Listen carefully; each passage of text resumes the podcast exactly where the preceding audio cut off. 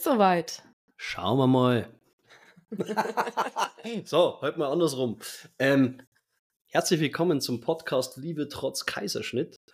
Und bei der letzten Folge ist uns was Lustiges passiert. Wir haben kein Wort über Kaiserschnitt verloren. Das möchte ich ein bisschen aufholen. Nochmal zur Erklärung für diejenigen, die die anderen Folgen vielleicht noch nicht gehört hatten. Der Kaiserschnitt hat in unserer Ehe etwas ausgelöst, dass wir uns massiv miteinander beschäftigen.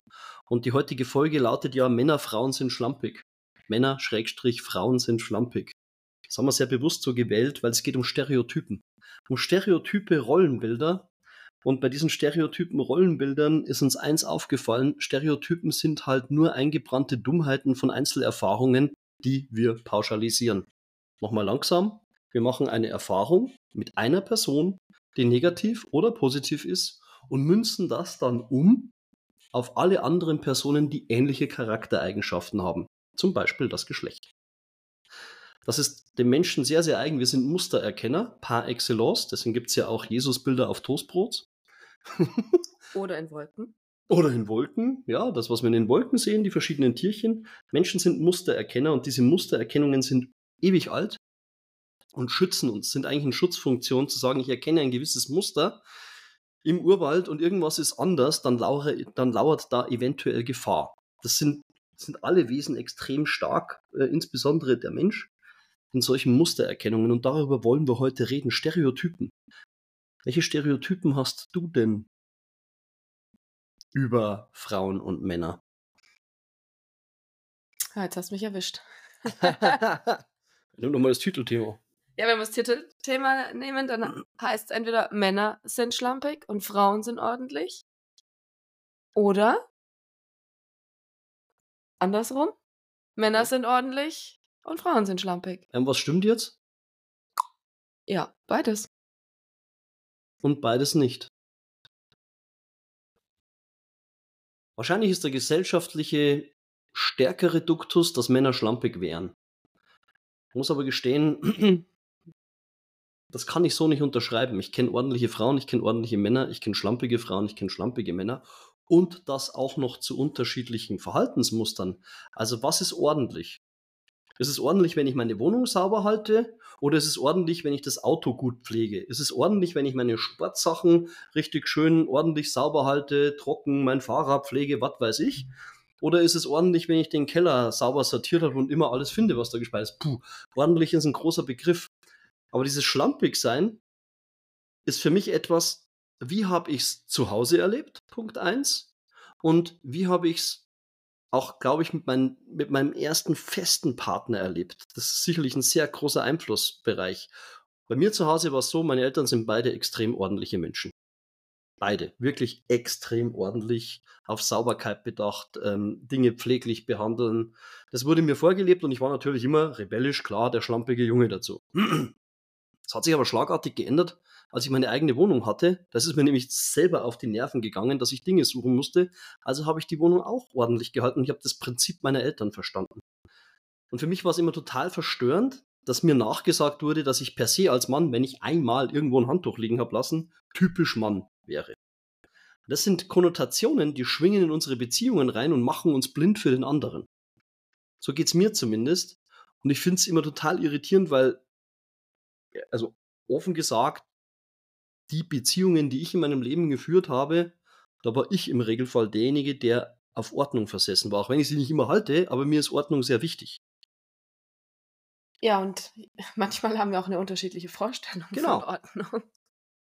Bin ja nicht, ich bin ja nicht der Taktgeber, ich bin ja nicht das Nonplusultra, ich bin ja nicht der Maß, das Maß aller Dinge, im Gegenteil.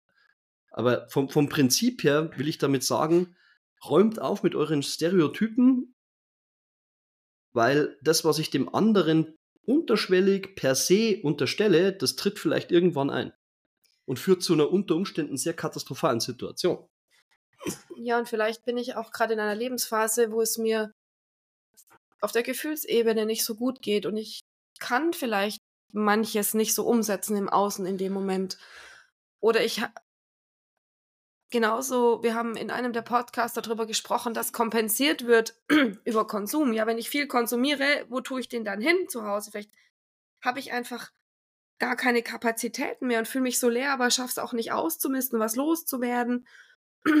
Ordnung zu halten. Also diese Innen-Außenwelt ähm, sind da oft, oder die, die Außenwelt ist oft ein Spiegel der Innenwelt. So rum, so rum ist es gesagt. Und ähm, ja, vielleicht äh, ist es auch nochmal so ein Hinweis, der dem einen oder anderen hilft, dass wenn ich im Außen was nicht hinbekomme, muss ich vielleicht erstmal nach innen schauen. Wow. Und was siehst du dann, wenn du im Innen schaust? Also, ich kann da jetzt nur aus der eigenen Erfahrung sprechen. Ja. Logischerweise. Ja, ja, bitte. ja. Ähm, eine Lehre, von der ich nicht weiß, warum sie da ist oder wie sie durch was anderes, durch Glück, durch Erfüllung, durch Hoffnung ersetzt werden kann. Als Beispiel. Also wo ich dann kompensiere. Ähm, oder auch vielleicht, indem ich, wenn wir jetzt bei dem Ordnungsthema bleiben, Gegenständen so einen emotionalen Wert auferlege, dass ich es nicht schaffe, mich davon zu lösen, obwohl es doch nur ein Gegenstand ist, vielleicht sogar auch schon kaputt.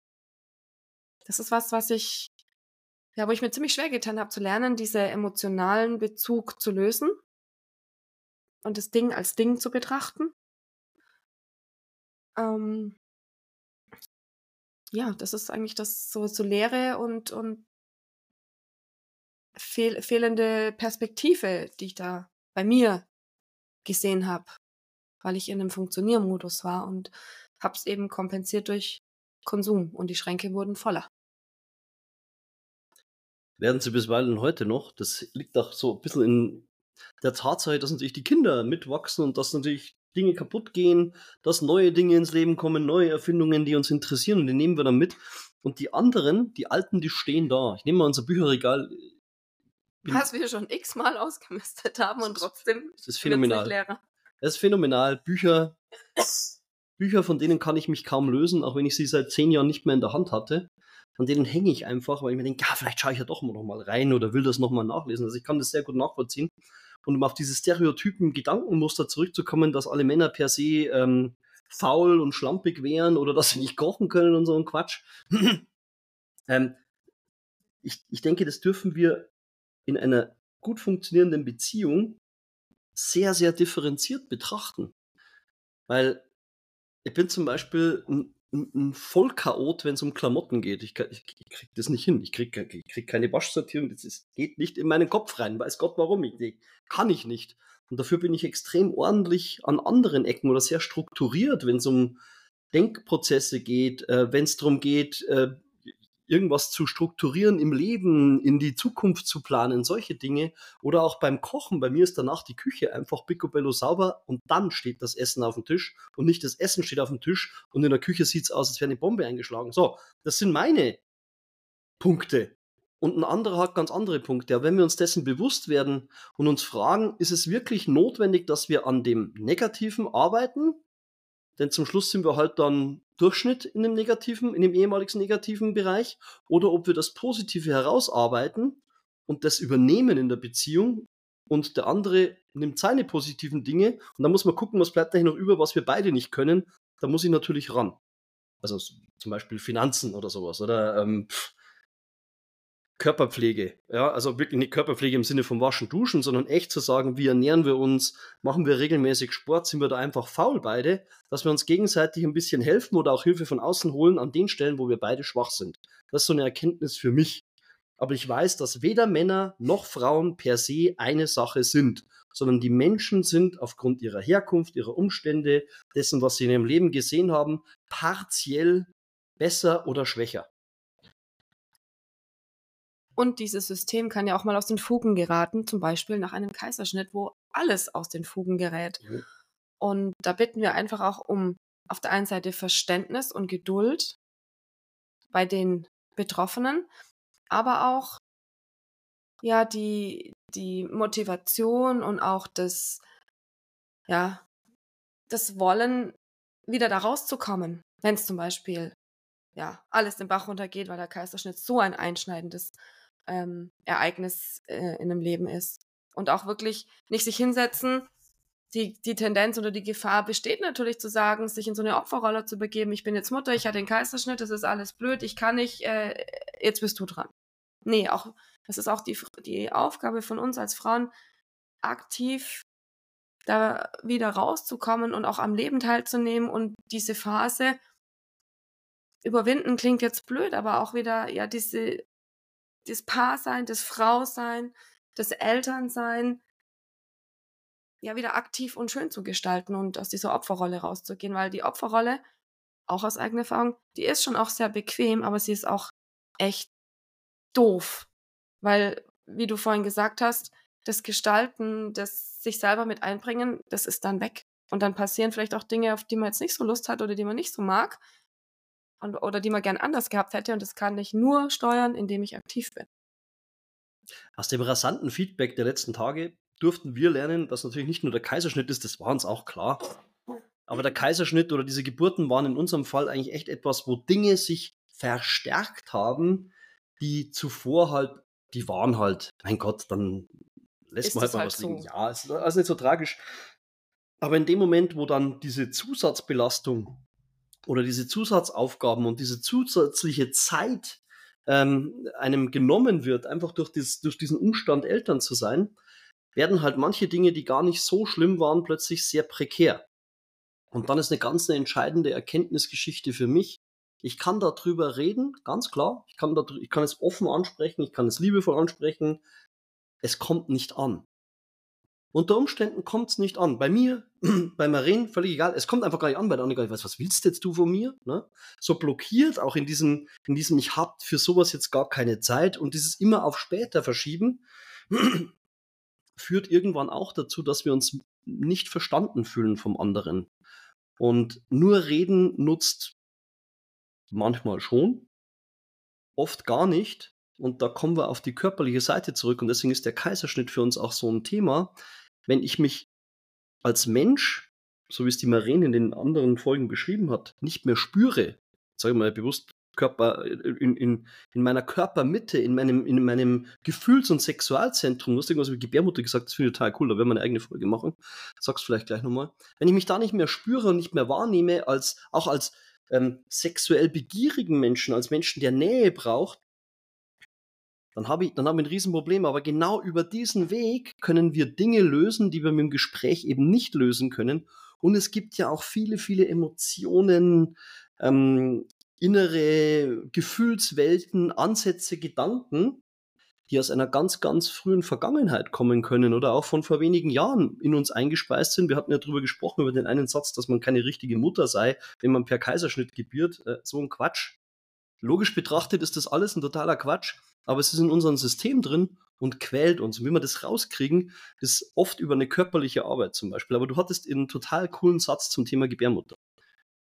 Ja, ich möchte den nochmal ähm, ein bisschen schieben. Ich möchte noch was anderes sagen. Und zwar, weil du das gerade angesprochen hast, äh, dass wir ja von unseren Vorfahren und, in, und, und von den ja von unseren Ahnen schon ganz viel mitbekommen haben. Wenn wir uns überlegen, dass der Samen beim Mann und die Eier bei der Frau, die sind ja schon bei unserer Geburt angelegt. Also unsere Mütter und Großmütter haben aufgrund der genetischen Weitergabe in uns diese Samen und diese Eier schon angelegt. Also sprich, unsere Enkel wurden von uns angelegt durch unsere Kinder. Logisch wird doch da was weitergegeben auf der emotionalen Ebene. Geht ja gar nicht anders. Das finde ich ein, eine ganz ganz spannende, einen ganz spannenden Gedanken. Und ähm, passend dazu habe ich ähm, heute in, in einem Interview bei einem Kongress gehört, dass die Gebärmutter ist der einzige Ort auf der Welt, wo Seele und Körper verbunden werden. Wow. Krieg Gänsehaut. Ja, Deep Shit, finde ich total cool. Ich muss, ein bisschen, ich muss ein bisschen dagegen sprechen oder eigentlich anders sprechen zu dem, was du gerade gesagt hast. Also weder Ei noch Samenzellen sind direkt angelegt, aber in der DNA, und das ist mittlerweile nachgewiesen, in der DNA sind Charakterzüge und Verhaltensmuster gespeichert, die über zig Generationen weitergegeben werden. Also insofern ist das schon richtig, was du sagst. Aber über diese DNA wird wahnsinnig viel abgespeichert. Aber das ist nicht alles. Boah, ich finde es immer so schwierig, wenn über äh, Ahnen gesprochen wird. Wobei ich mich ja da schon damit beschäftigt habe, und zwar in der Tiefe. Ähm, ich sage dazu immer für Leute, die das nicht verstehen, was damit gemeint ist, wir haben etwas von unseren Ahnen mitgekriegt. Meine Eltern und meine Großeltern und auch meine Urgroßeltern, die ich sogar teilweise noch live erleben durfte, sind natürlich meinen Ahnen, da ist es logisch, die können mir was mitgeben durch einen Satz, durch ein Verhaltensmuster und so weiter. Aber es geht noch viel tiefer, weil, ich gebe euch ein Beispiel, wer hat euch beigebracht, dass ihr euch selbst eure Muttersprache beibringt? Woher kannst du Gesichter lesen, sogar bei Tieren? Woher kommt das? Wann warst du da in der Schule gesessen und der Lehrer hat gesagt, heute lernen wir Gesichter lesen und das funktioniert so und so? Niemals. Das ist uns mitgegeben. Das wird uns mitgegeben natürlich durch das Verhalten unserer Eltern, aber in dem Verhalten unserer Eltern steckt ja das Verhalten der Großeltern, der Urgroßeltern, der Ururgroß und so weiter. Da stecken aber auch Ideen, Gefühlsreaktionen drin, die Psychologie spricht ja davon, dass wir über sieben Generationen Kriegstraumata mit uns mittragen. Denkt mal, was die Weltkriege da ausgelöst haben und wie tief die immer noch in uns drinstecken. Zum Beispiel, dass man um 6 Uhr, egal ob die Sonne untergegangen ist oder nicht, die Jalousien runterlässt. Warum macht man das? Damit der Nachbar einen nicht denunzieren kann. Und ähm, das ist ein Verhaltensmuster, das macht man halt so. Immer wenn der Satz kommt, ja, das macht man halt so oder das gehört sich, dann werde ich schon hellhörig, weil dann kann, muss nicht, dann kann etwas da sein, was überhaupt nicht mehr nötig ist. Was will ich damit sagen? Das, was Marin sagt, ist komplett richtig. Das wird weitergegeben, diese ganze Geschichte. Und wir sind immer darauf bestrebt, das zu lösen. Und Tantra gibt uns da übrigens einen riesen Weg vor, das möchte ich mal allen mitgeben, wir haben es ja schon erwähnt, über gewisse Techniken wirklich Verkrampfungen und Verhärtungen auszulösen und zu heilen. Und äh, da gibt es ja sowas wie Brustmassage, machst du auch, ne? Ja, genau, weil der, der, die Brust ist direkt mit dem Herzen verbunden und auch mit unserem Schoßraum. Und über so eine Massage kann ich eben diese alten gespeicherten Emotionen, die ich eventuell schon mitbekommen habe oder die ich irgendwann mal abgespeichert habe, lösen. Wow. Und die Brust, also gerade die weibliche Brust, ist ja etwas sehr Sensibles und auch was sehr wichtig ist, denn eine Brust gibt Nahrung für ein Lebewesen und sorgt für das Überleben dieses Kindes. Und ja, das ist ein, ein Organ oder ein, ein, eine Drüse, die auch gepflegt werden möchte. Hm. Und ähm, also ich habe, als ich das mit der Brustmassage kennengelernt habe und meine erste Brustmassage, das war eine Online-Massage, ich saß bei uns auf der Couch, war einfach so schön mitgemacht. Und das war Wahnsinn. Am Anfang war es komisch, mich derart selbst zu berühren. Also derart heißt mit Streicheln, mit Massieren, auch mal ein bisschen fester. Und gleichzeitig hat sich emotional ganz viel getan und gelöst. Und ich habe, ohne es zu wollen, ohne es zu initiieren, ich habe geheult wie ein Schloss und da hat sich ganz, ganz viel gelöst. Ich habe da loslassen können durch, durch diese Form der Berührung meiner Brüste. Es war ein war ein ganz spannender, ganz spannende Erfahrung, die ich, die ich jeder Frau ans Herz lege, mal sich ohne, ohne sexuelles Ansinnen, also das Brust ist ja auch ähm, ja, ein Sexualinstrument und wird auch sehr sexualisiert und aber sich mal absichtslos selber zu berühren und nicht nur wie ein Nacken, der massiert wird, weil er verspannt ist, sondern auch wirklich mit Liebe und Hingabe seine Brust zu erkunden und zu massieren, das ist wirklich, ja, kann, kann ganz viel bewegen und ganz viel lösen und ganz viel Heilung äh, schaffen. Oh, Intentionslosigkeit, ich liebe das bei sowas. Wenn es um solche körperliche Auflösungsgeschichten geht, wo wir mit unseren sekundären und primären Geschlechtsmerkmalen agieren, dann ist die Intentionslosigkeit ein ganz wichtiger Heilfaktor nicht um den anderen zu gefallen, nicht um irgendwas zu erleben, nicht um zu, sondern für mich fertig, sondern nur um aufzulösen.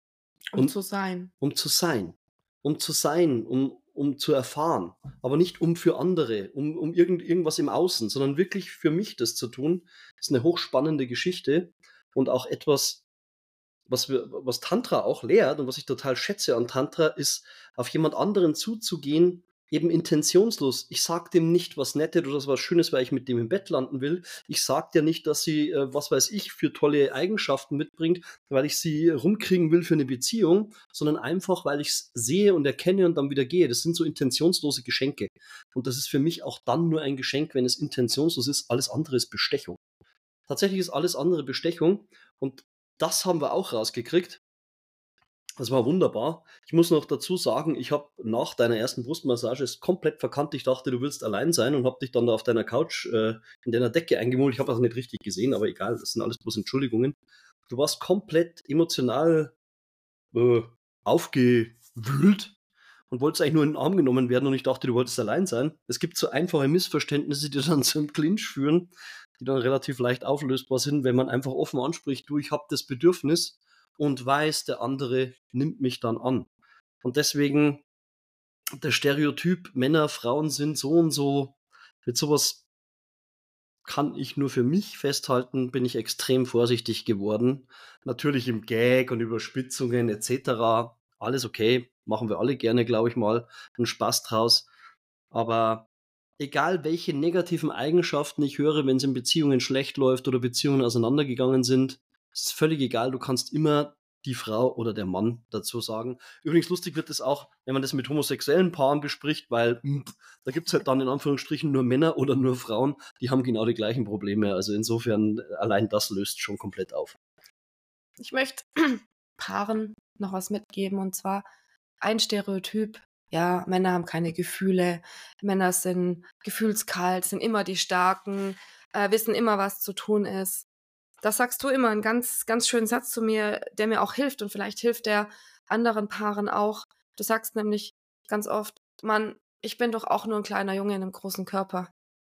Und ich möchte einfach auch mal nur in den Arm genommen werden. Und ich glaube, dass dieses Bild hilft, ich kann mir vorstellen, dass dieses Bild manch anderen draußen hilft zu sagen, okay, das, was nach außen gelebt und äh, projiziert wird, ist vielleicht nur eine Seite der Medaille. Ja, so ist es. Zum Schluss noch intentionsvolle Eigenwerbung für Maren. Maren bietet nämlich mittlerweile online an, solche Brustmassagen zu machen. Und wer da informiert sein möchte, kommt doch gerne in unsere WhatsApp-Gruppe. Die haben wir verlinkt. Kommt da einfach mit dazu. Das ist kostenlos. Das wird in unregelmäßigen Abständen angeboten, dauert auch nicht lange, ihr müsst euch nicht offerieren, ihr seid da ganz für euch. Die Marine leitet das online und ihr könnt euch zurückziehen in eure Wohlfühlecke zu Hause und das mitmachen. Ja, und das war's mit der heutigen Folge von Liebe trotz Kaiserschnitt. Nächstes Mal haben wir auf dem Programm. Wir sind vorbereitet. Was bedeutet entwickeln? Woo! Vielen Dank fürs Zuhören und bis zum nächsten Mal. Ciao, ciao.